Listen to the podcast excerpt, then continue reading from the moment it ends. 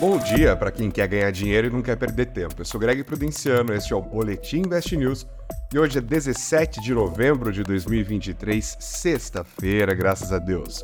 A gente começa com os destaques de ontem. A quinta-feira parecia desafiadora para a Bolsa Brasileira quando se olhava da perspectiva internacional. O petróleo desabou nesta quinta-feira. Tanto o barril do WTI quanto o barril do Brent caíram quase 5%, fechando abaixo dos 80 dólares. Os contratos futuros atingiram os valores mais baixos desde julho, influenciados por grandes estoques da commodity nos Estados Unidos, dúvidas sobre a demanda chinesa, juros e inflação altos no exterior. Em Nova York, a sessão nas bolsas foi fraca, com os principais índices praticamente estáveis em relação à quarta-feira. Ainda assim, o Ibovespa avançou firme, alta de 1,2%, fechando nos 124.639 pontos. Foi a primeira vez que o índice terminou um pregão acima dos 124 mil pontos desde julho de 2021. Dois importantes fatores ajudam a explicar o que aconteceu. A Bolsa Brasileira já vinha em movimento de alta antes do feriado.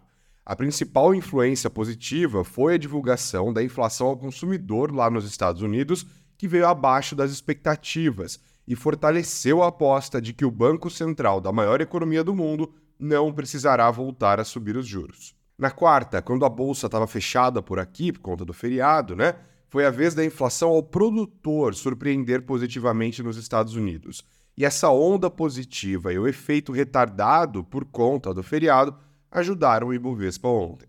O otimismo veio também em grandes volumes, tá? 43 bilhões e 400 milhões de reais em ativos foram negociados ontem, muito acima dos pregões anteriores e bem acima da média também. Outro fator foi a vitória da equipe do ministro da Fazenda, Fernando Haddad, sobre a ala mais gastadora do governo. Havia, e ainda há, é verdade, no governo Lula um debate sobre a meta a respeito de zerar ou não o déficit fiscal no ano que vem. O ministro defende que o governo continue tendo como norte equivaler receitas e despesas em 2024, mas outros líderes defendem que a meta seja de um déficit no ano que vem, pegando carona também nas falas do Lula, né, que disse que o déficit muito dificilmente será zerado em 24. Apesar de toda essa polêmica interna e da resposta ruim do mercado quando a fala do Lula aconteceu, Ontem, tanto o deputado Danilo Forte, que é o relator da Lei de Diretrizes Orçamentárias, quanto o ministro Alexandre Padilha, das Relações Institucionais,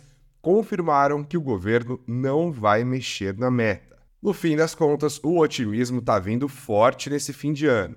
Será que o Ibovespa chega nos 130 mil pontos? Olhando para hoje, é dia de observar se essa alegria toda continua ou se ela vai favorecer o movimento de realização de lucros que é quando investidores aproveitam as altas para vender as posições e botar algum dinheiro na carteira. Na agenda do dia tem divulgação do IBCBR, que é o Índice de Atividade Econômica feito pelo Banco Central e funciona como uma espécie de prévia do PIB. O dia terá ainda falas do diretor de política econômica do Banco Central, Diogo Guilhem, e do presidente da instituição, Roberto Campos Neto. É bom acompanhar. Na gringa, destaque para discursos de dirigentes do Federal Reserve do Banco Central Europeu e também para dois dados importantes: o índice de preços ao consumidor da zona do euro e construções de moradias nos Estados Unidos. Agenda cheia, otimismo no ar, final de semana chegando, a sexta-feira promete. Ah, mas tem que ficar de olho na Argentina também, viu? O segundo turno é domingo e as pesquisas mostram o governista Sérgio Massa e o libertário Javier Milei tecnicamente empatados. Vai ser com emoção e vai ser domingo. Bora para os negócios? Passando a limpo. Depois de adiar a divulgação dos balanços de 2021 e de 2022 por quatro vezes, finalmente a Americanas divulgou ontem os números atualizados. Sabemos agora que a empresa teve um prejuízo líquido de 12,9 bilhões de reais no ano passado. E também que ninguém sabe exatamente qual era a situação da empresa antes do anúncio da fraude, porque os números de fato estavam muito maquiados.